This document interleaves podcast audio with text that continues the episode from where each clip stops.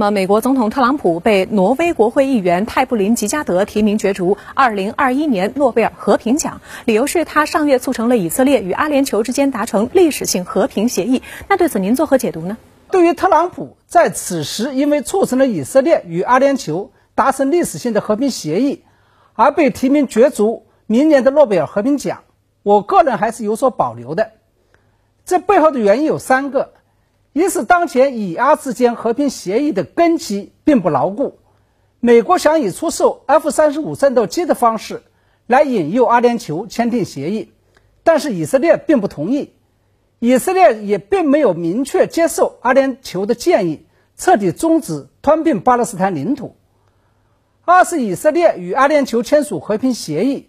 只是意味着以色列与阿拉伯国家的关系露出了曙光。并不意味着根本性的好转，因为包括沙特在内的阿拉伯国家尚未采取类似的行动。第三，更加被外界诟病的是，特朗普促进以阿改善关系的手段并不光彩，他是以功能是否伊核协议重新挑起波斯人与阿拉伯人之间的矛盾，以及挑起什叶派与逊尼派之间的教派冲突这样一种方式来实现的。也就是说，表面上看来。特朗普似乎是在解决以阿矛盾，但是他却挑起和激化了中东的另外一个矛盾。嗯，特朗普被提名诺贝尔奖的另一个理由是他成为美国总统四年以来还没有发动过战争。那您认为这个理由能够站得住脚吗？我认为站不住脚，没有错。近三十年来，特朗普的每一位前任都对外发动过战争。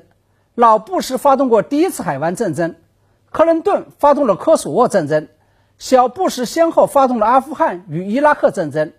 奥巴马发动了利比亚战争，只有特朗普在前四年时间里面没有对外发动过大规模的战争，更没有以战争的方式更替过其他国家的政权。不过，我认为是否对外发动过战争，并不能成为获得诺贝尔和平奖的理由。这要看美国对外发动的战争，它在本质上究竟是正义的还是非正义的。特朗普没有对外发动大规模的战争，以及坚持从中东撤军，体现的这是所谓的美国优先意识，即美国不想为世界秩序承担应尽的责任。另外，根据瑞典化学家诺贝尔的遗嘱，和平奖应该奖给为促进民族团结友好、取消或裁减常备军队，以及为和平会议的组织和宣传尽到最大努力或做出最大贡献的人。然而，特朗普近年来的所作所为，恰恰是与这个标准背道而驰的。特朗普挑起美国国内的黑人与白人之间的种族对立，以行政命令的方式企图禁止穆斯林移民，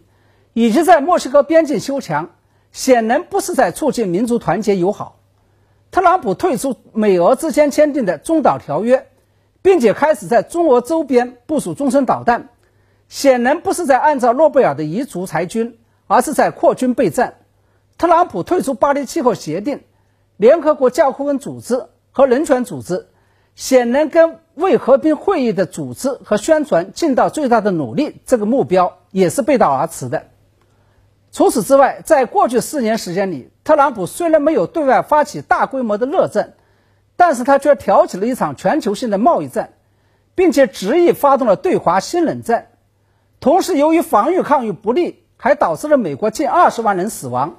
以及导致了新冠病疫情在全球范围内的失控，